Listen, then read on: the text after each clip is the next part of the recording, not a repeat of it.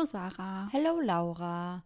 Weißt du, was morgen für ein Tag ist? Montag. Mhm. Und das heißt, morgen kommt unsere Special-Folge. Wie sage ich es? Oh mein Gott, ich darf ja gar nicht zu viel verraten. Ja. Aber morgen kommt auf jeden Fall etwas ganz Besonderes live.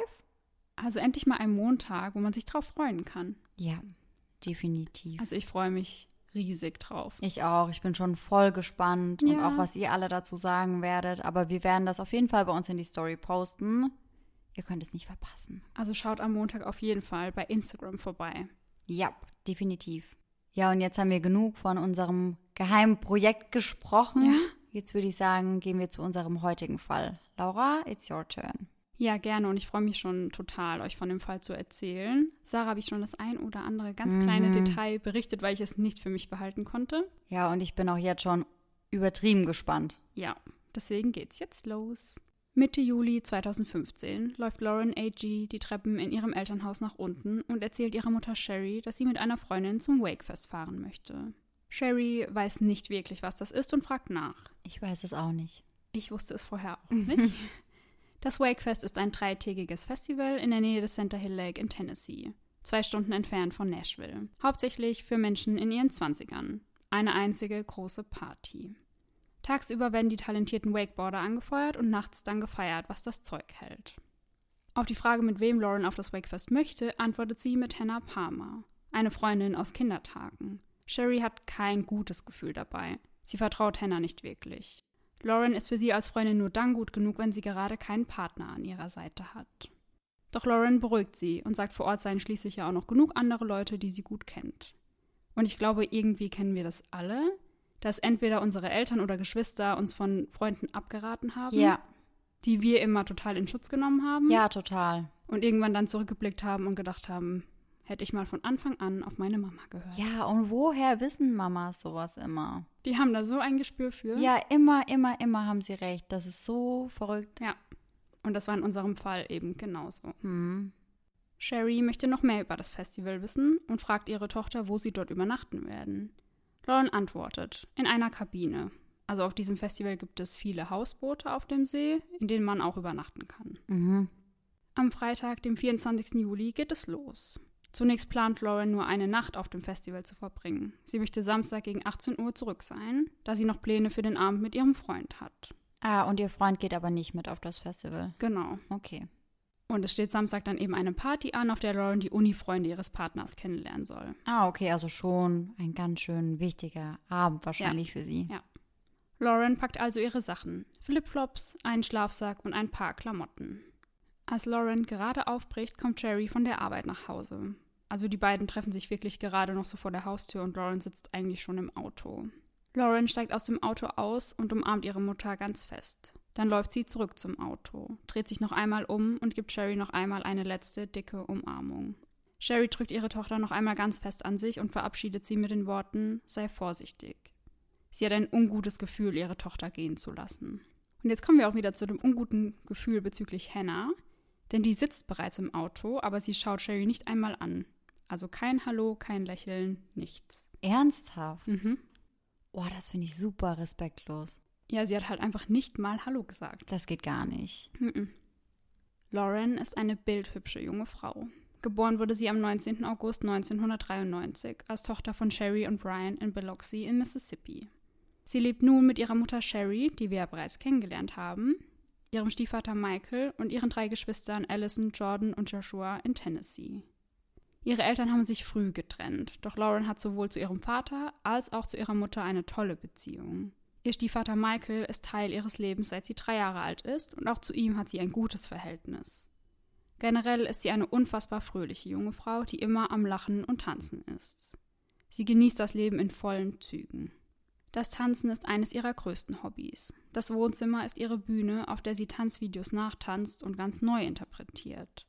Als sie älter wird, sieht man sie sogar selbst einmal in einem Tanzvideo. Sie ist so gut, dass sie ein Tanzstipendium für eine Uni erhält. Aber das lehnt sie ab. Ihr Herz schlägt für etwas anderes und so entscheidet sie sich für den Studiengang Criminal Justice. Oh, das kann ich voll verstehen. Mhm, das ich kann glaube- ich total nachvollziehen. Ja, ich glaube, alle, die uns zuhören, können das gut nachvollziehen. Ja. Ihr liegt die Wissenschaft und sie hat ein Händchen dafür, Rätsel zu lösen. Sie ist sehr intuitiv. sagt ihre Mutter Sherry später. Gemeinsam schaut sich das Mutter-Tochter-Gespann daher öfter CSI oder Law and Order im Fernsehen an. Lauren träumt davon, irgendwann mal beim FBI zu arbeiten. Sie ist die Art von Mädchen, mit dem jeder Junge ein Date möchte und jedes andere Mädchen so sein möchte wie sie. Auf ihrem rechten unteren Arm trägt sie ein Tattoo. Ein Schriftzug mit einem einzigen Wort. Breathe. Also atme. Zu ihrer Mutter Sherry sagt sie an einem Tag, dass sie das nach einem stressigen Tag oder nach einer stressigen Situation wieder runterholt. Sie schaut dann auf ihr Tattoo und erinnert sich, runterzufahren und einmal tief durchzuatmen. Lauren und Hannah posten Fotos von ihrem Roadtrip auf Social Media mit der Beschreibung Can't wait for Wakefest. Sie können es also nicht abwarten, endlich anzukommen. Hannah fährt Laurens Wagen. Sie haben eine zweistündige Autofahrt vor sich. Die jungen Frauen scheinen eine gute Zeit zu haben. Wie das auf Festivals in der Regel üblich ist, fließt auch bei den Freundinnen jede Menge Alkohol, sobald sie ihr Ziel erreicht haben. Irgendwann treffen sich die beiden Frauen mit Hannahs neuem Partner Aaron Lilly und einem seiner Freunde Christopher Stout. Weder Hannah noch Lauren kennen Chris. So hatte sich Lauren das Ganze nicht vorgestellt. Sie ist davon ausgegangen, viel Zeit mit Hannah zu verbringen, und jetzt ist sie mehr das fünfte Rad am Wagen, da Hannah nur Augen für Aaron hat. Ach, sie wusste gar nicht, dass der Freund von Hannah auch eingeladen mhm. ist.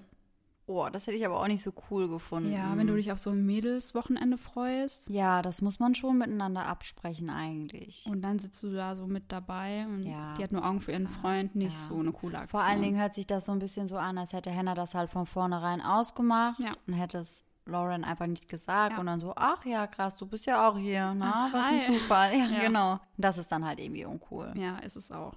Doch sprechen wir erst einmal kurz über die beiden Männer. Aaron Lilly ist rein optisch der klassische Surfer und Sunnyboy. Groß, lange blonde Haare und eine Sonnenbrille auf der Nase. Doch der Schein trügt gewaltig. Aaron ist nicht der Umgang, den man sich für seine Tochter wünscht. Er ist die Art von Mensch, die anderen Menschen ausnutzt und schlecht behandelt. Manchmal hat er mehrere feste Freundinnen zur gleichen Zeit, ohne dass diese voneinander wissen natürlich. Und die Freundinnen, die er hat, schlägt er.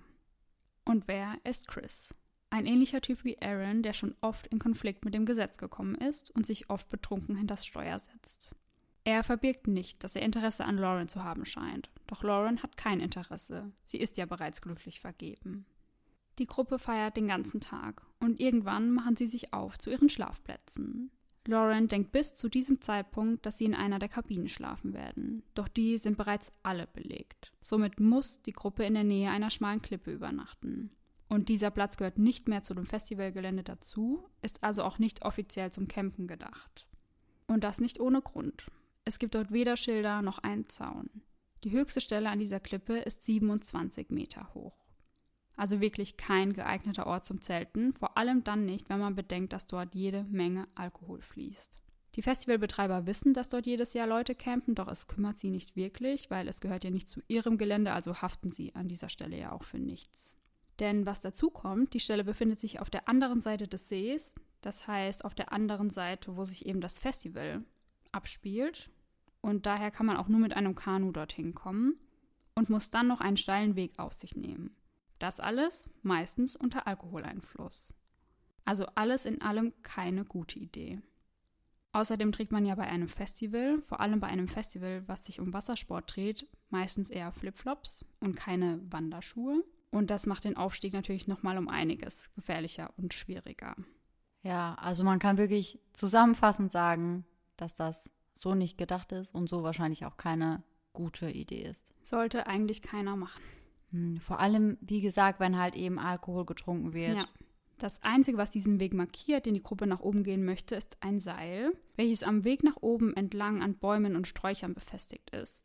Also auch nichts Offizielles natürlich. Das wurde eben von ehemaligen Besuchern des Festivals dort angebracht. Der Weg nach oben ist unfassbar steil und ist schon nüchtern und mit entsprechendem Schuhwerk nicht einfach zu bewältigen. Und die Freunde wissen auch, dass es gefährlich ist, was sie machen, weil es gibt ein Video aus dieser Nacht, wo sie eben im Kanu sitzen und auf dem Weg zur Klippe sind. Und in diesem Video ist zu hören, wie jemand sagt, We are going into a death trap. Also wir sind auf dem Weg in eine tödliche Falle. Okay, weiß man, wer das gesagt hat? Es klingt so, als würde es eine Frau sagen, finde ich. Okay, und in diesem Kanu waren aber nur die beiden Mädels und der Freund und der Kumpel vom Freund. Ja, genau. Okay. Der nächste Tag, der 25. Juli 2015. Die vier gehen gemeinsam Klippen springen, was im Center Hill Lake unglaublich gefährlich ist. Also die machen halt irgendwie alles, was gefährlich ist. Ist wirklich so, ne? Also egal, was man nicht machen sollte, sind sie so, ja, bin ich dabei. Ja, mache ich. Let's go. Denn es gibt dort eben ganz viele steile Klippen und zudem scharfe Felsen, die unter der Wasseroberfläche lauern, die man eben von oben nicht erkennt. Lauren springt als Letzte und stößt sich den Kopf an einem dieser Felsen. Für einige Sekunden ist sie weggetreten und die anderen drei glauben, dass sie sich vielleicht eine Gehirnerschütterung zugezogen hat. Doch scheinbar geht es ihr gut. Die Gruppe verbringt den Rest des Abends an einer Bar und Lauren wird ganz normal. Und es gibt auch ein Video von diesem Abend aus der Bar. Es wurde mit einer GoPro-Kamera aufgezeichnet und da sieht man Lauren und sie scheint wirklich einfach eine gute Zeit zu haben. Wer hat das Video gemacht? Irgendjemand von ihren Freunden oder? Also ich glaube, Aaron und Chris sieht man da im Hintergrund irgendwo. Mhm. Also ich weiß nicht, ob das dann irgendwer war, der an dem Abend halt auch zufällig. Ja, ja, könnte ja auch war. sein. Ja. Lauren möchte nicht noch einmal an der Klippe campen. Sie versucht daher an diesem Abend andere Leute zu finden, die sie kennt, um eben eine andere Schlafmöglichkeit zu bekommen. Sie trifft Cassie Franks, eine Freundin aus der Highschool. Cassie geht schon seit vielen Jahren zu diesem Festival und kennt die Stelle, an der die Gruppe übernachtet. Auch sie hat dort bereits übernachtet und sie sagt auch, dass sie sich dort sehr unsicher gefühlt hat und nie wieder dort übernachten möchte. Lauren fragt Cassie also, ob sie nicht bei ihr mit in der Hütte übernachten könne. Doch Cassie sagt, dass die Hütte schon voll sei. Insgesamt fragt Lauren fünf Leute an diesem Abend, ob sie bei ihnen übernachten kann oder sie jemand nach Hause bringen kann. Weil wir erinnern uns, sie wollte ja eigentlich Samstag auch schon zurück sein und jetzt ist ja Samstagabend. Ach, und ihre Freundin möchte aber länger dort bleiben? Ja. Und es ist ja das Auto der Freundin.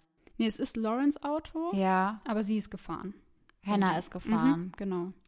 Ja, okay, aber sie kann ja auch ihre Freundin nicht einfach so alleine dort lassen. Kann ich schon verstehen. Vor allem zu diesem Zeitpunkt hatte sie ja auch schon wieder Alkohol getrunken und mhm. konnte auch einfach nicht mehr fahren. Mhm, stimmt. Aber wie haben Sie denn dort übernachtet? Hatten Sie ein Zelt? Weil Sie waren ja eigentlich gar nicht aufs Zelten eingestellt. Ja, dazu komme ich auch später noch. Okay. Aber niemand hat Platz für Lauren und keiner kann sie nach Hause fahren, weil eben keiner mehr Auto fahren kann. Also bleibt Lauren nichts anderes übrig, als sich mit dem Rest der Gruppe wieder auf zur Klippe zu machen. Das geschieht gegen 2 Uhr nachts. Und jetzt kommen wir zu deiner Frage eben, Sarah. Denn gegen 3 Uhr gehen Hannah und Aaron in ihr Zweimannzelt, um dort zu schlafen. Und Lauren und Chris lassen sie alleine, die sich eine Hängematte teilen müssen. Eine Hängematte? Mhm. Draußen? Ja. Und diese Hängematte, die ist nicht nur draußen, sondern die hängt lose zwischen zwei Bäumen über der Klippe. Also haben sie direkt unter sich quasi keinen Grund. Ja. Ernsthaft? Also da geht 27 Meter in die Tiefe unter ihnen. Und deswegen also Lauren möchte da auch überhaupt nicht schlafen. Ihr gefällt der Gedanke gar nicht. Und deswegen möchte sie dann nach Hause. Aber ihre Freunde lassen sie nicht und nehmen ihr dann auch den Autoschlüssel weg. Sie sagen später aus, dass sie das taten, um zu verhindern, dass sie sich betrunken hinters Steuer setzt. Okay, kann ich bis zu einem gewissen Punkt auch verstehen. Also ich würde dich wahrscheinlich auch nicht mehr fahren lassen, aber ich würde dich halt auch erst gar nicht in die Situation bringen, ja. dass du betrunken fahren möchtest, weil ja. du da mit einem fremden Typ in der Hängematte ja. über so einem Abgrund schlafen muss. Und ich lege mich dann einfach mal ins Zelt. Ja. Aber warum hat sie nicht ihren Freund angerufen? Hätte er sie nicht vielleicht abholen können? Also sie hat Freunde angerufen oder mhm. den Nachrichten geschickt. Also eine Freundin namens Jade hat sie kontaktiert. Und sie hat ihr geschrieben, dass sie keinen Spaß mehr hat und nach Hause möchte und hat sie auch gebeten, sie abzuholen. Aber Jade sagt dann, es sei zu spät und auch einfach schon zu dunkel, weil der Weg zum Wakefest ist sehr, sehr kurvig. Ja. Und Jade kennt den Weg nicht und traut sich nicht zu, den im Dunkeln alleine zu fahren. Ja, kann ich auch verstehen. Und wahrscheinlich dachte sie, ja, die findet das jetzt alles nicht so cool, aber morgen ist bestimmt alles wieder in Ordnung. Genau, genau, so schlimm ist es nicht. Ist ja, ja nur noch eine Nacht. Genau. Als Lauren dann gefragt wird, warum sie denn unbedingt heim möchte, sagt sie, dass der Rest der Gruppe gemein zu ihr sei. Da sie also keine Möglichkeit hat, heimzukommen, schläft Lauren mit Chris in der Hängematte über der Klippe. Als Hannah, Aaron und Chris am nächsten Morgen aufwachen, ist Lauren verschwunden. Ihre Schuhe, ihr Handy und all ihre anderen Sachen liegen noch in der Nähe der Hängematte. Doch von ihr selbst keine Spur. Und der Autoschlüssel war auch immer noch dort. Genau, weil den hatten ihre Freunde ihr ja abgenommen. Und den hat sie sich auch nicht irgendwie wiedergeholt oder genau, so. Genau, ja. Okay. Doch die drei scheinen das nicht wirklich zu kümmern. Sie machen weiter Party, als wäre nichts. Sie denken, Lauren sei vor ihnen aufgewacht und sitzt bestimmt schon an einer der Bars. Sie meldet ihre Freundin nicht als vermisst. Und das, obwohl das Kanu, mit dem die Gruppe am Abend zuvor zu ihrem Schlafplatz gelangt ist, noch an Ort und Stelle ist. Ja, soll sie rüber geschwommen sein. Ja, eben, sie kann ja nicht mit dem Kanu rüber. Und sie hatte ja sein. auch einfach keine Lust mehr. Ja. Als würde sie sich dann einfach an eine Bar setzen. Und dann denken sie ja, vielleicht hat ihr Ex-Freund sie abgeholt, weil ihr Ex-Freund war auch auf dem Festival. Mhm. Und Chris sagt später, Lauren hätte ihn unbedingt noch sehen wollen, aber die Gruppe hatte am Abend eben keine Lust gehabt, den ganzen Weg wieder zurückzupaddeln. Okay. Sie melden sie nicht einmal dann als vermisst, als sie Lauren den ganzen Tag nicht auf dem Festival sehen. Sie fragen einige Leute, darunter auch Cassie, habt ihr Lauren heute schon gesehen? Die Frage wird von jedem verneint. Niemand hat sie gesehen. Gegenüber der Polizei wird Aaron später wortwörtlich sagen, Ehrlich gesagt war ich nicht wirklich besorgt. Ich dachte nicht, dass irgendetwas passiert ist oder passieren wird. Zur selben Zeit versucht ihre Mutter Sherry Lauren immer wieder und wieder anzurufen. Doch sie erreicht ihre Tochter nicht. Sie bekommt Panik. Lauren wollte doch schon Samstagabend zurück sein. Warum hat sie ihr nicht mitgeteilt, dass sie ihre Pläne geändert hat? Zu den ganzen Anrufen sendet Sherry ihr auch Textnachrichten, doch auch auf die bekommt sie nie eine Antwort. Zu diesem Zeitpunkt ahnt Sherry noch nicht, dass sie nie wieder mit ihrer Tochter sprechen wird. Gegen 16.30 Uhr sind zwei Fischer, Vater und Sohn, auf dem See unterwegs, als sie plötzlich pinke Shorts im Wasser entdecken. Sie gehen näher ran und sehen, dass dort nicht nur eine pinke Shorts treibt. Getragen wird sie von dem leblosen Körper einer jungen Frau, die mit dem Kopf nach unten im Wasser treibt. Hm, oh nein. Umgehend informieren sie die Polizei und bei der Frau, die dort im Wasser treibt, handelt es sich um die 21-jährige Lauren A.G. Officer Chris Charchak schaut sich den Körper genauer an. Charchak kennt die junge Frau. Er hatte sich am Tag zuvor mit Lauren und ihren Freunden unterhalten. Und er war eben die ganze Zeit auf dem Festival, weil er so der Chef der Sicherheitsleute mhm. vor Ort war. Er beschreibt Lauren als einen sehr aufgeschlossenen Menschen, ihre Freunde hingegen eher als ruhig. Lauren hat Blut auf ihrem Hinterkopf und im linken Schulterbereich. Zudem bemerkt er eine Markierung auf der Brust, welche einer Bissspur sehr ähnlich ist. Eine Bissspur? Mhm. Komisch. Ja. Und dazu hat sie noch einige Knochenbrüche, darunter ihre Nase und einige ihrer Finger. Auf den Oberschenkeln sind deutlich einige blaue Flecke zu erkennen. So als hätte sie jemand festgehalten oder auf ihr gekniet, um sie nach unten zu drücken. Mhm. Und diese Flecken entdeckt er auch im Nacken, also als habe jemand Druck auf ihren Nacken ausgeübt. Und die Flecken auf den Beinen sind auf der Rückseite der Beine oder vorne? Vorne, vorne ja. Okay. Hm. Weil wenn sie die blauen Flecken auf der Rückseite ihrer Beine gehabt hätte, also auf den Waden hinten, mhm. dann hätte ich mir jetzt vorstellen können, dass irgendjemand quasi sich so auf ihre Waden gekniet hat und ja. dann sie am Nacken festgehalten hat und unter Wasser gedrückt hat, dass sie daher die Flecken hat. Genau, dann wäre sie ja wahrscheinlich ertrunken. Genau. Und genau zu der Theorie kommen wir auch noch, was okay. da vermutet wird, was passiert ist. Okay.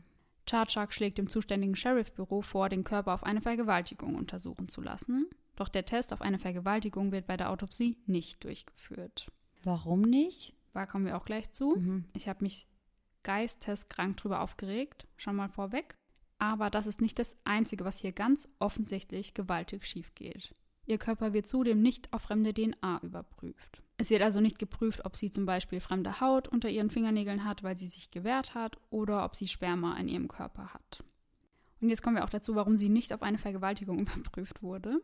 Also laut der Polizei wurde sie ja bekleidet gefunden und außerdem trug sie einen Tampon und mit einem Tampon kann man ja nicht vergewaltigt werden. Oh mein Gott, nein. Mhm. Das ist mit Abstand die dämlichste Begründung, die ich jemals gehört habe. Ja, das ist unfassbar, oder? Als würde es einen Vergewaltiger irgendwie interessieren, ja. ob sie einen Tampon drin hat. Und als würde, also sorry, aber es würde das rein physisch nicht machbar sein.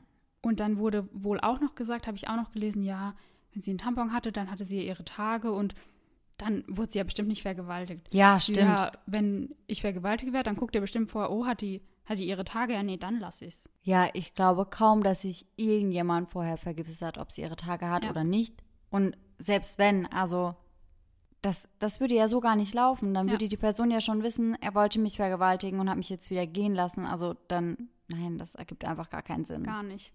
Aber darin ist noch etwas seltsam, denn zum Zeitpunkt ihres Todes hatte sie gar nicht ihre Periode. Also entweder war sie kurz davor, sie zu bekommen mhm. und hat den Tampon schon so präventiv benutzt, einfach für den Fall der Fälle. Oder aber sie wurde vergewaltigt und der Tampon wurde ja anschließend eingeführt, eben um die Polizisten genau das glauben zu lassen, was sie im Endeffekt auch geglaubt haben. Aber also dann müssen ja schon beide Parteien ziemlich ungebildet gewesen sein. Also sowohl der Täter, der denkt, ach ja, die Polizei wird sich das bestimmt so denken, als auch die Polizisten, die das dann wirklich gedacht haben. Ja, es ist wirklich, das ist wirklich ohne Worte. Also ich kann mir schon vorstellen, dass sie den Tampon reingemacht hat, weil sie dachte, ja, ich bekomme jetzt bald meine Tage ja. und wenn wir den ganzen Tag auf dem Festival sind, wer weiß, wann ich da die Möglichkeit habe und da bist du ja auch viel im Wasser und willst vielleicht genau, einfach vorbereitet sein. Genau, sicher ist sicher. Auch die Klamotten, die sie trägt, sind nicht ihre eigenen. Ihre Mutter Sherry hat die Sachen vorher noch nie gesehen. Und dann wirkt irgendwie alles so, als hätte sie sich nicht selbst angezogen, sondern als hätte man sie angezogen denn ihre BH-Träger sind völlig verdreht und ich glaube, jede Frau da draußen weiß, wie unbequem das ist und dass man das sofort entdreht. Ja, aber es gibt auch Frauen, die teilweise so rumlaufen. Ich verstehe das immer nicht. Ich kann das immer absolut nicht nachvollziehen, weil das ist so unbequem. Ja. Aber soll es schon geben. Ja. Und dazu kommt, also ihr BH hatte drei Clips zum mhm. Verschließen und nur einer davon war zu, die anderen zwei waren offen. Klar könnte man denken, okay, sie war halt einfach so betrunken, dass sie sich nicht mehr richtig anziehen konnte. Mhm. Aber warum hat sie dann fremde Klamotten an? Ja, und also warum sollte ich mir überhaupt ein BH anziehen? Wenn ich so betrunken bin, dann ziehe ich mir wahrscheinlich einfach ein T-Shirt drüber. Ja. Oder? Also würde ich wahrscheinlich so machen? Ja, wahrscheinlich schon. Hm. Also jetzt sind wir schon an dem Punkt, wo es richtig, richtig viele offene Fragen gibt. Mhm. Und da werden noch ein paar dazukommen. Ihr Blut wird untersucht. Immerhin etwas, was untersucht wird. Und da erkennt man, dass sie einen sehr hohen Alkoholwert hat. Aber was ich jetzt auch nicht sehr seltsam finde, weil sie ja eben auf diesem Festival war und dort ja ganz offensichtlich auch viel gefeiert hat. Andere Drogen wurden allerdings nicht festgestellt. Zwölf Stunden nachdem Lauren verschwunden ist, wird Sherry über den Tod ihrer Tochter von einem Sheriff informiert. Er sagt ihr folgendes. Ich muss Ihnen mitteilen, dass Ihre Tochter es nicht geschafft hat. Sie ist tot. Und die allererste Frage, die Sherry in den Kopf kommt und die sie dann auch stellt, ist, wo sind die Leute, mit denen Lauren unterwegs war?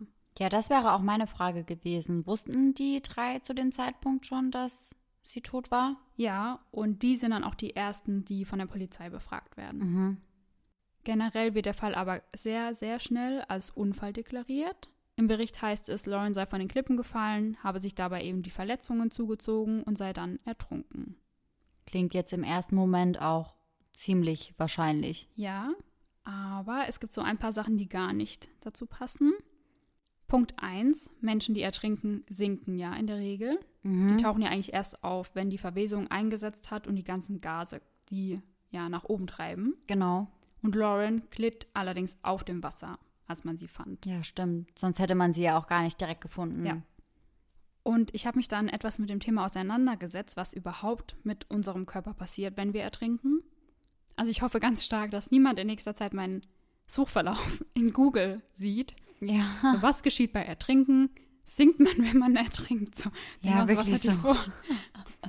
was, was ist Ihr Plan? Ja. Mhm. Also zu Beginn gelangen kleine Mengen Wasser in die Lunge und dagegen hat der Körper allerdings noch einen Schutzmechanismus, den sogenannten Stimmritzenkrampf. Und der verhindert eben das Eindringen von Wasser in die Lunge, selbst dann, wenn der Betroffene schon bewusstlos ist. Und der Name dieses Mechanismus verrät eigentlich schon, was im Körper passiert, nämlich die Stimmritze im Kehlkopf verkrampft sich.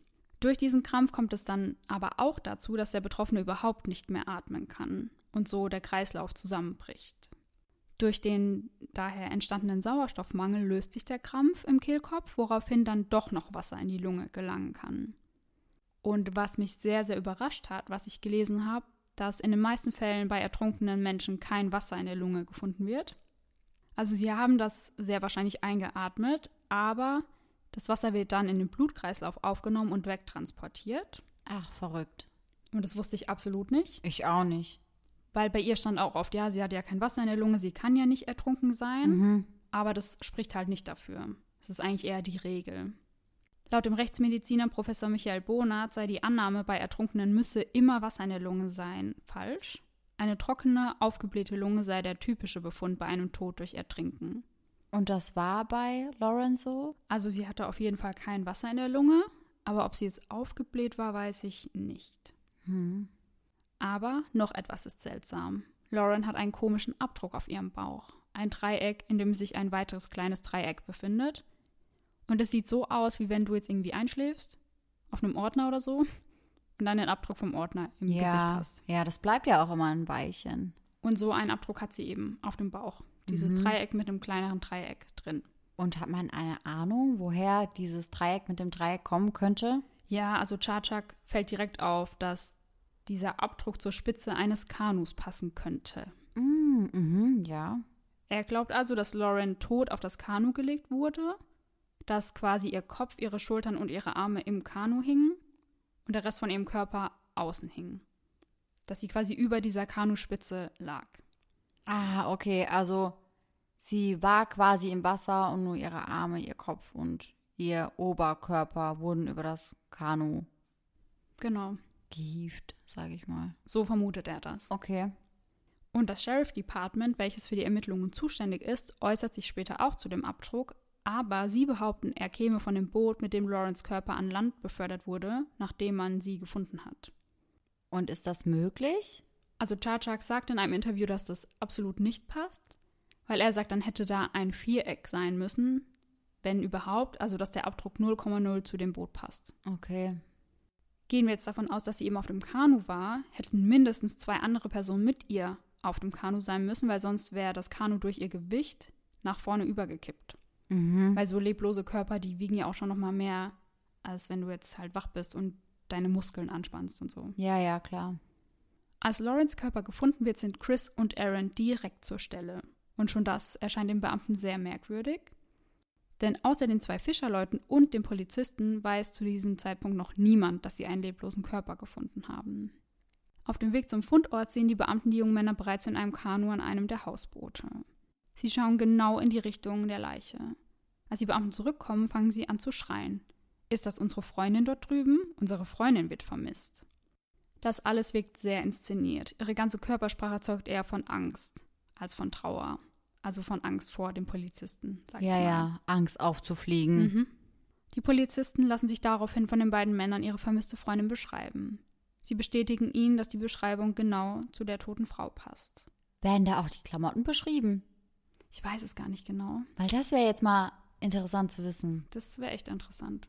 Hm. Also ich weiß es nicht genau, was sie den Polizisten beschrieben haben. Ja, vermutlich Haarfarbe, Größe, mhm. Gewicht ungefähr, ja. solche Sachen ja. eben. Und anders als man es jetzt vermuten würde, scheinen Aaron und Chris nicht wirklich überrascht über diese Info zu sein. Aber meinte Aaron nicht, dass er sich gar keine Sorgen gemacht hat, dass hier irgendetwas passiert sei? Ja, ja. Und jetzt auf einmal hat er es irgendwie geahnt oder ja. ist doch gar nicht mehr so überrascht. Ach ja, habe ich eigentlich mit gerechnet, so auf die Art. Also es passt alles gar nicht zusammen. Vor allem, wenn man damit gerechnet hat, dann bleibt man noch nicht weiter auf dem Festival, kontaktiert niemanden, nicht die Polizei, nicht irgendjemanden, der beim Suchen ja. hilft oder sonst ja. irgendwas. Das ist ja super komisch. Mhm. Und Achtung, jetzt kommt's. Die Jungs und Hannah gehen ganz schnell zu ihrem Alltag über. Sie scheint es nicht wirklich zu interessieren, dass Lauren tot ist. Sie feiern einfach weiter, als sei nichts passiert. Jetzt auf diesem Festival. Mhm. Sie bleiben auf dem Festival und feiern dort weiter. Ja. Wow. Es kommt noch besser. Chris postet einen Tag nach Lawrence Tod ein Foto auf Instagram von dem Festival. Das allein finde ich schon sehr, sehr makaber. Mhm. Aber warte ab, er hat, das ist wirklich so unfassbar, als Titel unter diesem Bild steht Best Weekend Ever. Das ja. hat er nicht gemacht. Doch. Nein. Das ist so, das ist so krank einfach. Best Weekend Ever. Mhm. Wow. Was ist das für ein Typ? Vor allem, ich meine, klar, er hat Lauren dort erst kennengelernt, aber ich glaube, selbst, weißt du, wenn ich dort jemanden erst kennengelernt habe und die Tage mit jemandem verbracht habe, dann nimmt es dich doch total mit. Ich glaube schon, dass es mich mitgenommen hätte, wenn ich einfach nur dort gewesen wäre und diese Person niemals kennengelernt hätte, aber das dann mitbekommen hätte, dass wäre, glaube ich, schon genug für mich. Also ich glaube, das würde mir schon voll das ungute und schlimme Gefühl geben. Und dann einfach dieser Titel Best Weekend Ever. So, wow, einfach. Sprachlos. Ja. Und keiner der drei erscheint zu Lawrence Beerdigung. Wie? Keiner von ihnen geht hin. Nicht mal Hannah. Mm -mm. Also ich meine, die anderen kann ich vielleicht verstehen. Obwohl kann ich auch schon nicht verstehen, aber Hannah? Ja. Mhm. Und Chris sagt dann später dazu, Aaron habe ihm mitgeteilt, dass Sherry ihn verboten hätte, zur Beerdigung zu erscheinen. Aber das stimmt halt nicht, weil Sherry hat kein einziges Mal mit Aaron überhaupt gesprochen. Okay. Und Hannah hat sie das auch nicht verboten, dass Hannah das vielleicht an Aaron weitergegeben hätte. Nee, sie hatte das keinem von den drei verboten. Okay. Am Abend, an dem Lawrence Körper gefunden wurde, bemerken einige Besucher ein Lagerfeuer an der Stelle, an der die Gruppe übernachtet. Haben sie somit eventuell Beweise vernichten wollen? Oder war es einfach ein typisches Lagerfeuer, wie man das beim Campen ebenso macht?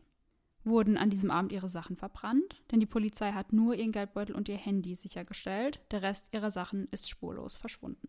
Was war das dann noch so? Was hatte sie noch so dabei? Also ihren Schlafsack, ja. Mhm. Ihre Schuhe, ihre Flipflops. Mhm. Und verschiedene Klamotten. Und das war alles weg. Ja. Und die Polizei hat einfach gesagt, ja, ist halt, ist halt weg. Ja, aber das, also das passt ja überhaupt nicht zu der Unfalltheorie, dass sie einfach gestürzt wäre. Weil es gibt auch ein Bild von der Polizei oder ein Bild, was ich im Internet gefunden habe, wo man ihre Sachen sieht.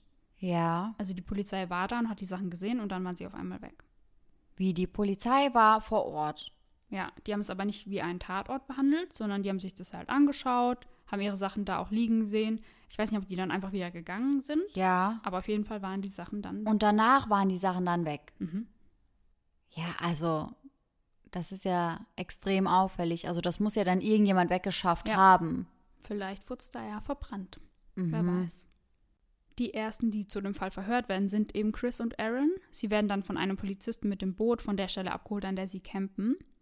Der Polizist fängt erst an mit Chris zu sprechen. Er fragt ihn ganz belanglose Sachen wie, wo er denn arbeitet und solche Dinge.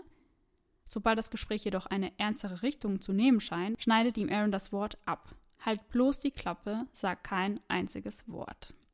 Sagt Aaron zu Chris. Während der Polizist daneben sitzt. Auffällig? Mhm. Dann äußert Chris die Bemerkung, dass er am liebsten von dem Boot abhauen würde. Aber dafür bräuchte er die Waffe des Polizisten. Zwar von dem Polizisten, der ihn ja die ganze Zeit über zuhört. Der Polizist reagiert darauf sehr lässig und lacht und sagt, du kannst es versuchen, aber es wird nicht so funktionieren, wie du dir das vorstellst, Buddy. Generell verhält sich die Gruppe sehr auffällig. Also das bis hierhin war ja schon sehr auffällig, aber es wird noch auffälliger, meiner Meinung nach. Denn sie ändern immer wieder ihre Stories ab. Zunächst behauptet Hannah, Lauren dabei gesehen zu haben, wie sie mit einem älteren Mann auf ein Boot gegangen sei in dieser Nacht. Vielleicht hat der ja etwas mit dem Tod zu tun. Doch dann ändert sie ihre Aussage. Lauren sei bestimmt beim Pinkeln im Dunkeln die Klippe hinuntergefallen. Denn, Überraschung, ähnliches hatten auch Aaron und Chris ausgesagt. Als sie sagt, dass sie glaubt, dass Lauren beim Pinkeln die Klippen hinuntergefallen sei, sagt sie aber dann dazu, dass Lauren ja aber ihre Schuhe zurückgelassen hat und ihr Handy und ihren Geldbeutel und dass sie eigentlich nie ohne ihre Dinge das Camp verlassen würde. Ja, vor allem, wenn du im Dunkeln pinkeln gehst, dann nimmst du doch dein Handy mit, weil du da dann Licht machen kannst. Ja. Du gehst ja nicht ganz im Dunkeln an einer 27 Meter hohen Klippe spazieren, ohne irgendwas zu sehen. Aber ich finde halt, sie widerspricht sich da ja total selbst. Ja, ja, auf jeden Fall. Weil entweder sagt sie, war sie mit diesem Typ unterwegs Mhm. Oder pinkeln und sie sagt aber, sie würde nie ohne ihre Sachen das Camp verlassen. Ja, genau. So, Passt was also jetzt? alles nicht zusammen. Ja, 0,0. Und ja, man muss dazu sagen, dass die Stelle, an der die Gruppe aufs Klo gegangen ist, sehr gefährlich ist. Also die haben sich da nur an einem Seil festgehalten und sich nach hinten gelehnt, in der Nähe von der Klippe. So richtig, richtig gefährlich. Also ich meine, es wäre jetzt nicht so verwunderlich gewesen, dass da jemand abstürzt. Vorhin habe ich ja kurz Lawrence Freundin Cassie Franks erwähnt. Mhm. Und die ist nicht nur Lawrence Freundin, sondern Aarons Ex-Freundin. Ach, okay. Und sie meldet sich dann bei der Polizei und gibt an, dass Aaron sehr häufig gewalttätig wurde. Und das war dann letztendlich dann auch der Grund für ihre Trennung. Sie äußert die Vermutung, dass er eben etwas mit dem Tod von Lauren zu tun haben könnte, weil er eben regelmäßig gewalttätig wird. Ja. Aber der Beamte schenkt dem Ganzen keine große Aufmerksamkeit und sagt nur, das tue hier nichts zur Sache. Ähm, doch, das mhm. tut schon was zur Sache. Ja. Seiner Meinung nach nicht. Ja, seiner Meinung nach kann man ja auch nicht vergewaltigt werden, wenn man einen Tampon benutzt. Ja, ganz genau. Ja. Sehr kompetenter Mann. Mhm.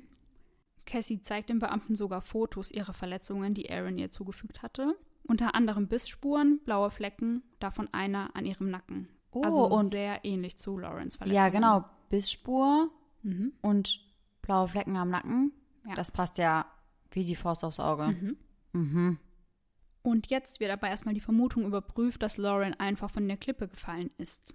Und Charchak überprüft das selbst und er kommt schnell zu dem Schluss, dass das nicht der Fall sein kann. Denn wäre sie von der Stelle der Hängematte oder aus der näheren Umgebung nach unten gestürzt, hätte sie einfach nicht im Wasser landen können. Sie wäre entweder in Bäumen gelandet oder auf dem Land aufgekommen, aber niemals im Wasser. Okay. Und ich habe mir auch angeschaut, wo sie angeblich gefallen sein soll und wo man sie dann gefunden hat. Können wir euch auch gerne wieder auf Instagram mit posten. Ihr müsst euch das aber so vorstellen, wenn man jetzt von oben auf dieses Bild schaut, ist rechts so ein Stück Land wie eine Landzunge, die mhm. ins Wasser ragt und relativ schmal ist. Und an beiden Seiten gehen eben die Klippen nach unten. Ja. Auf der rechten Seite davon soll Lauren gefallen sein. Ihr Körper wurde jedoch ganz links im Bild gefunden, also quasi einmal um diese Landzunge herum in einer Bucht. Und diese Bucht ist 200 Meter von der Klippe entfernt, von der sie gefallen sein soll.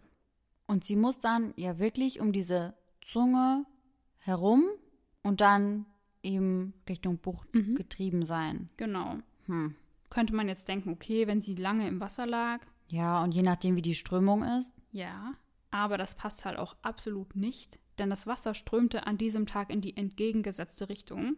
Sie hätte mhm. also an einer ganz anderen Stelle gefunden werden müssen, wenn sie gefallen wäre.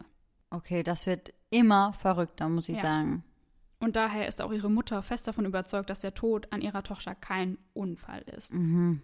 Sie engagiert im Februar 2016 eine Privatdetektive namens Sheila Wysocki. Wysocki führt einige Tests an der Klippe durch und sie lässt unter anderem einen Dummy mit der Größe und dem Gewicht von Lauren von der Klippe fallen. Mhm. Insgesamt machen sie das 50 Mal von verschiedenen Stellen der Klippe und kein einziges Mal davon landet der Dummy im Wasser. Aber wäre es denn möglich, dass sie auf der anderen Seite der Klippe war, also auf dieser anderen Seite der Landzunge, wenn die so schmal war? Ich glaube, dass sie es auch von da probiert haben. Also Ach, okay. die haben es von ganz vielen verschiedenen Punkten. Und probiert. da wäre sie auch nicht im Wasser gelandet. Mhm. Okay. Die sind dann selbst ein Stück weiter nach unten gegangen und haben mhm. den Dummy von da fallen lassen. Mhm. Der ist nie, nie im Wasser gelandet. Okay, das ist sehr merkwürdig. Mhm.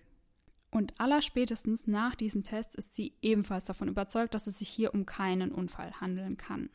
Und was der Unfalltheorie noch widerspricht, es gab keine Blutspuren oder abgebröckelte Steine an den Klippen. Ach stimmt, das hätte es ja auch geben müssen. Es hätte irgendwelche Spuren geben müssen, wo sie hinuntergefallen wäre. Weil sie hatte ja die Verletzung am, an der Schulter mhm. und am Kopf, obwohl die ja auch vom Klippenspringen sein, sein kann. könnte. Ja, genau, stimmt. Und Aber die an der Schulter ja. hätte ja Spuren irgendwo hinterlassen, ja. weil die Wunde war auch relativ blutig, oder? Ja, und Sheila sagt auch, dass auch ihre Füße ganz schlimme Verletzungen mhm. davon getragen hätten müssen, wenn sie darunter gefallen wäre. Aber ja. ihre Füße waren eigentlich fast unversehrt es passt halt nicht zu dem Sturz einfach. Ja. Oder nicht zu einem so hohen Sturz auf jeden Fall. Mhm, mh. Sheila hat die Theorie, dass Lauren in jener Nacht angegriffen wurde und sich gewehrt hat, dass ihr deswegen vielleicht auch die Nase gebrochen wurde, zum Beispiel. Mhm.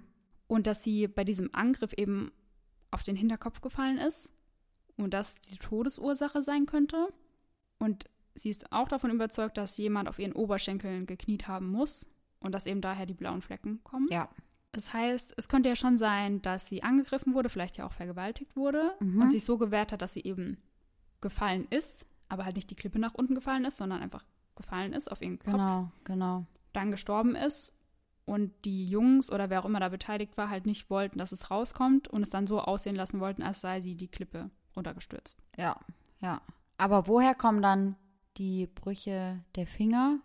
Ja, also vielleicht, man weiß ja nicht, wenn sie gefallen ist, ob sie vielleicht mhm. wirklich ein Stück weit nach unten gefallen ist. Ja, nur so ein Stück runtergerutscht ist ja. quasi und dann da irgendwo an einem Baum oder so zum Halten gekommen ist. Oder ihr wurden die Finger gebrochen. Kann ja auch sein. Ja. Wenn sie oh angegriffen Mann. wurde. Warum hat niemand Proben genommen? Ich verstehe das nicht. Ja. der Fall hätte einfach gelöst sein können. Ja, vermutlich. Ja, also wenn sie vergewaltigt worden ist, dann hätte man ja auf jeden Fall irgendwelche Spuren finden müssen. Ja, definitiv. Und auch der Biss, also ich meine, da hätte man ja auch schauen müssen, ob man da vielleicht irgendwelche ja. DNA-Spuren findet oder unter den Fingern. Oder wenn man sich das Kanu noch einmal genauer angeschaut hätte und ja. gesehen hätte, die Abdrücke auf ihrem Bauch passen eins zu eins zu dem Kanu, das wäre ja auch schon genau. mal ein genau. Beweis gewesen. Ja.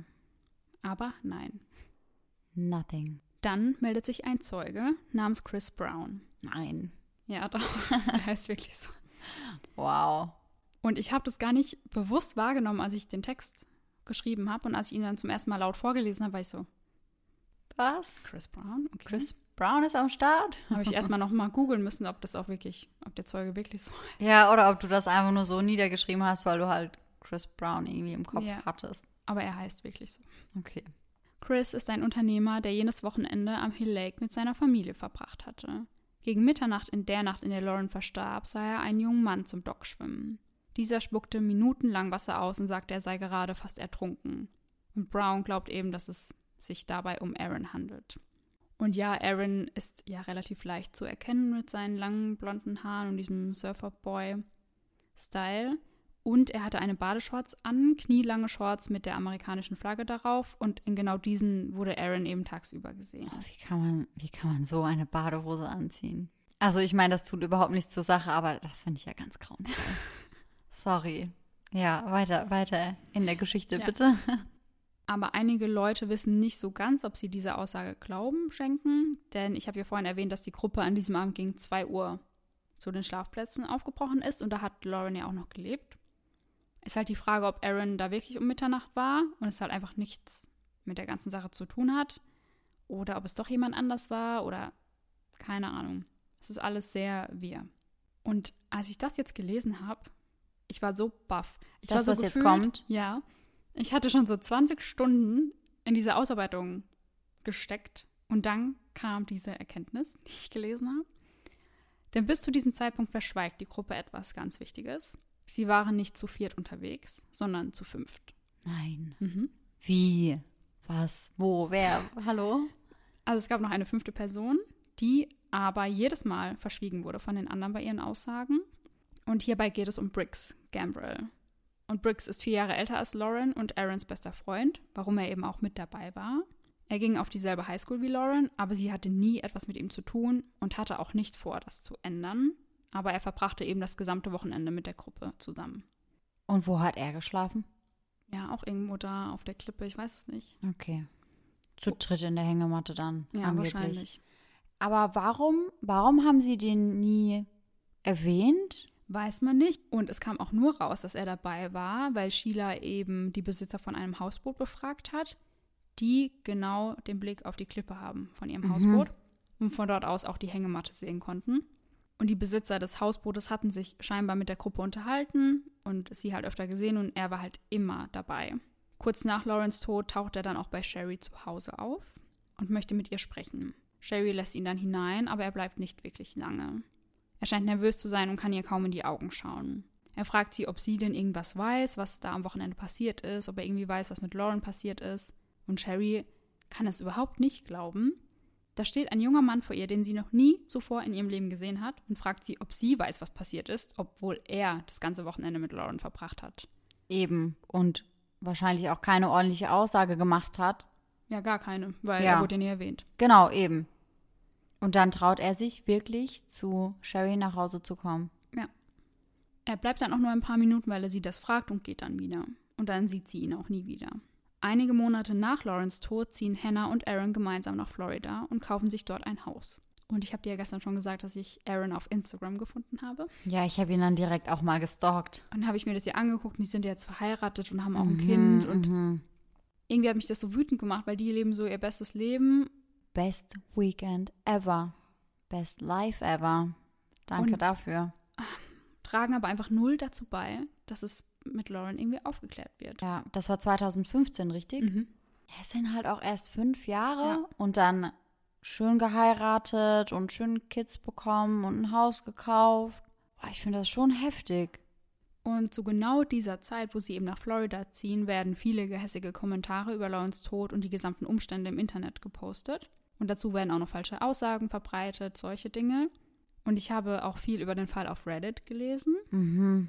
Und da war auch ein Kommentar so, ja, wer postet hier die ganze Zeit so böse Kommentare über Lauren und so. So, Hannah, bist du So auf die Art haben die dann geschrieben. Ja.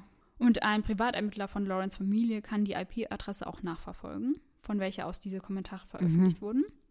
Und jetzt würde ich dich an der Stelle fragen, was glaubst du denn, woher die IP-Adresse dann ist? Ich wette, sie konnten sie nach Florida zurückverfolgen. Yes. Konnten Aha. sie auch genauer werden? Ja. Okay. Sie konnten genau die Straße ausmachen. Also es ist genau die Straße, in der Aaron und Hannah leben. Nein. Mhm. Oh mein Gott. Ja. Also einer von den beiden muss es wahrscheinlich sein. Ja. Also, dass es nur Zufall ist, glaube ich nicht. Mm, -mm. Ich habe ganz viele meiner Infos aus dem Video von True Crime Daily. Und da sieht man auch, dass das Team von denen nach Florida reist, um Hannah und Aaron eben zu befragen oder ein Interview von ihnen zu wollen. Aber die beiden sagen kein einziges Wort, sondern rufen nur die Polizei. Ja, das wundert mich überhaupt nicht. Mich auch nicht. Im Juli 2016 reicht Cherry Smith eine Klage gegen Hannah Palmer, Aaron Lilly, Christopher Stout und Briggs Gambrill ein. Einen sogenannten Wrongful Death Lawsuit in Höhe von 10 Millionen Dollar. Eine solche Klage kann man nur als Angehöriger erheben, wenn eben der Tod eines Menschen durch falsches Verhalten anderer Personen ausgelöst wurde. Mhm. Wenn der Tod also hätte verhindert werden können, wenn sich andere Personen richtig verhalten hätten. Ja, ist ja dort schon gegeben. Ja. Und dann wird 2017 noch eine Petition gestartet, um den Fall rund um Lawrence Tod wieder neu aufzunehmen, mhm. weil Sheila ja ganz viele Indizien herausgefunden hat, die dafür ja, sprechen, ja. dass es kein Unfall war. Insgesamt werden 22.575 Unterschriften gesammelt. Doch im Jahr 2018 wird ein Wiederaufnahmeverfahren abgelehnt. Sowohl das Sheriffbüro als auch die Staatsanwaltschaft sehen nicht genug Beweise dafür, und das obwohl Sheila ihnen eben alles mitgeteilt hat, was sie herausgefunden hat was ja schon um einiges mehr war, als die Polizei herausgefunden hat. Was auch nicht besonders schwer war, wenn wir ehrlich sind. Die zuständigen Behörden sehen Lawrence Tod immer noch als Unfall an. Und der Richter sagt dann unter anderem, viele der Beweise seien ja einfach aus der Luft gegriffen. Ja gut, aber alleine diese Tests mit dem Dummy und sowas, also sie hätte einfach nicht im Wasser landen können. Dass sie ihre Stories dauernd abgeändert haben und so, ich finde, ja, muss wo, man waren, doch, wo waren ihre ganzen Sachen? Ja. Die sind ja nicht einfach so verschwunden. Allein, dass sie die Klippen halt nicht als Tatort behandelt haben, ja, sondern die haben ja. die Gruppe da halt einfach wieder zurückgehen lassen. Ja, und dann auch noch die vierte Person, die ja anscheinend auch mit zu dieser Gruppe gehört hat, die aber niemals erwähnt wurde. Und ich finde es schon sehr auffällig, dass er niemals erwähnt wurde. Ja, ich finde das mega auffällig. Mhm. Warum wurde diese Person niemals erwähnt? Und was ich auch sehr verdächtig finde, warum schlägt diese Person irgendwann bei der Mutter von Lauren auf? So auf die Art, als wollte er wissen, ob sie schon irgendetwas rausgefunden genau, hat. Genau, genau. Was wollte ihn belasten sich, könnte. Genau, wollte sich wahrscheinlich einfach sicher fühlen und einfach hören. Ja. Du, wir haben gar keine Ahnung bisher. Mhm. Sherry hat auch das Gefühl, dass der Richter so gar nicht hinter ihr steht, sondern eher hinter den vier anderen, obwohl sie ja einfach nur Antworten finden möchte. Mhm. Die Klage allerdings, die sie damals eingereicht hat, die ist noch nicht durch. Also die hängt noch in der Luft, sag ich mal dann hoffen wir halt mal wenigstens, dass da irgendwas durchkommt und dass sie irgendwann rausfinden kann, was mit Lauren wirklich passiert ist. Ja, das hoffe ich auch. Sherry wird erst dann aufgeben, wenn die Wahrheit über den Tod an ihrer Lauren ans Licht gekommen ist. Ich bin ihre Stimme. Als ihre Mutter muss ich ihre Stimme sein. Ich muss die Wahrheit herausfinden. Das bin ich ihr schuldig. Ich bin alles, was sie hatte. Sie würde nicht weniger von mir erwarten. Ja, verständlich. Und ich kann euch dann wirklich nur den Podcast empfehlen, den ich gehört habe. Der ist eben von Sheila Wysocki und der heißt Without Warning und findet ihr bei Apple Podcasts. Da habe ich auch sehr viele Infos rausbekommen, aber ich glaube, sie hat da 15, 16, 17 Folgen. Also das hätte ich halt gar nicht mit hier reinpacken ja. können. Aber wenn euch der Fall interessiert, dann hört da auf jeden Fall rein, weil da gibt es so viele Infos. Ihr hört da Hannah sprechen und Aaron und auch Christopher. Also als es aufgenommen wurde von der Polizei. Mhm. Die Sachen spielt sie da ein. Und ich fand das schon sehr, sehr interessant. Ja, kann ich mir vorstellen. Und dann sind wir am Ende, also auch wieder ein offiziell zwar gelöster Fall, aber eigentlich auch ein ungelöster Fall. Ja, meiner Meinung nach ein definitiv ungelöster Fall. Aber ich glaube, man tendiert schon sehr stark zu den drei oder vier, mit ja. denen sie unterwegs waren. Ja, auf jeden Fall. Aber ich halte es auf gar keinen Fall für einen Unfall, so wie die Polizei das quasi vermutet. Ich glaube auch überhaupt gar nicht an diese Unfalltheorie. Mhm. Ihr könnt uns ja wie immer unter unserem neuesten Instagram-Post dann eure Meinung dazu schreiben oder uns auch gerne eine Nachricht schicken. Wir freuen uns immer sehr, eure Meinungen zu den Fällen zu lesen. Ja, auf jeden Fall. Wir sind schon ziemlich gespannt, was ihr dazu sagt. Ob ihr dann denkt, es war ein Unfall, ob ihr eine Vermutung habt, wenn es kein Unfall war, wer es sein könnte und warum. Ja. Also warum könnten die drei, die wir zum Beispiel verdächtigen, denn wollen, dass Lauren tot ist? Ja. Weil das, finde ich, ist auch irgendwie noch total ungeklärt. Also ich finde das irgendwie voll schwierig zu sagen, warum haben sie sie denn umgebracht? Was war denn das Motiv? Ja, ich weiß nicht, wenn halt wirklich eine Vergewaltigung im Spiel war und sie wurde vergewaltigt und sie hat sich mhm. halt so mhm. gewehrt und zwar halt der Unfall. Also ich kann mir schon vorstellen, dass es nicht geplant war, dass sie stirbt. Ja, ja. Aber dass sie dann, ja, eben unglücklich gefallen ist. Genau. Ja, und dass sie es dann halt vertuschen wollten.